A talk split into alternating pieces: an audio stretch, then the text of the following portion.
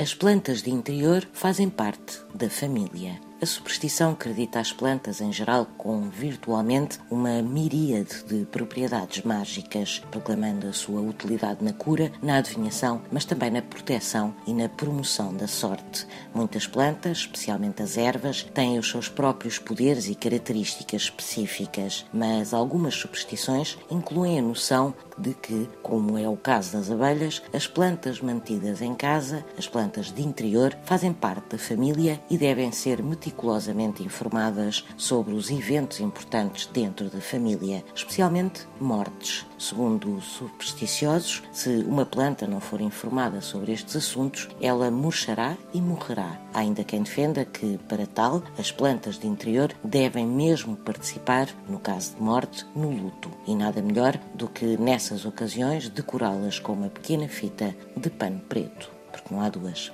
sem três.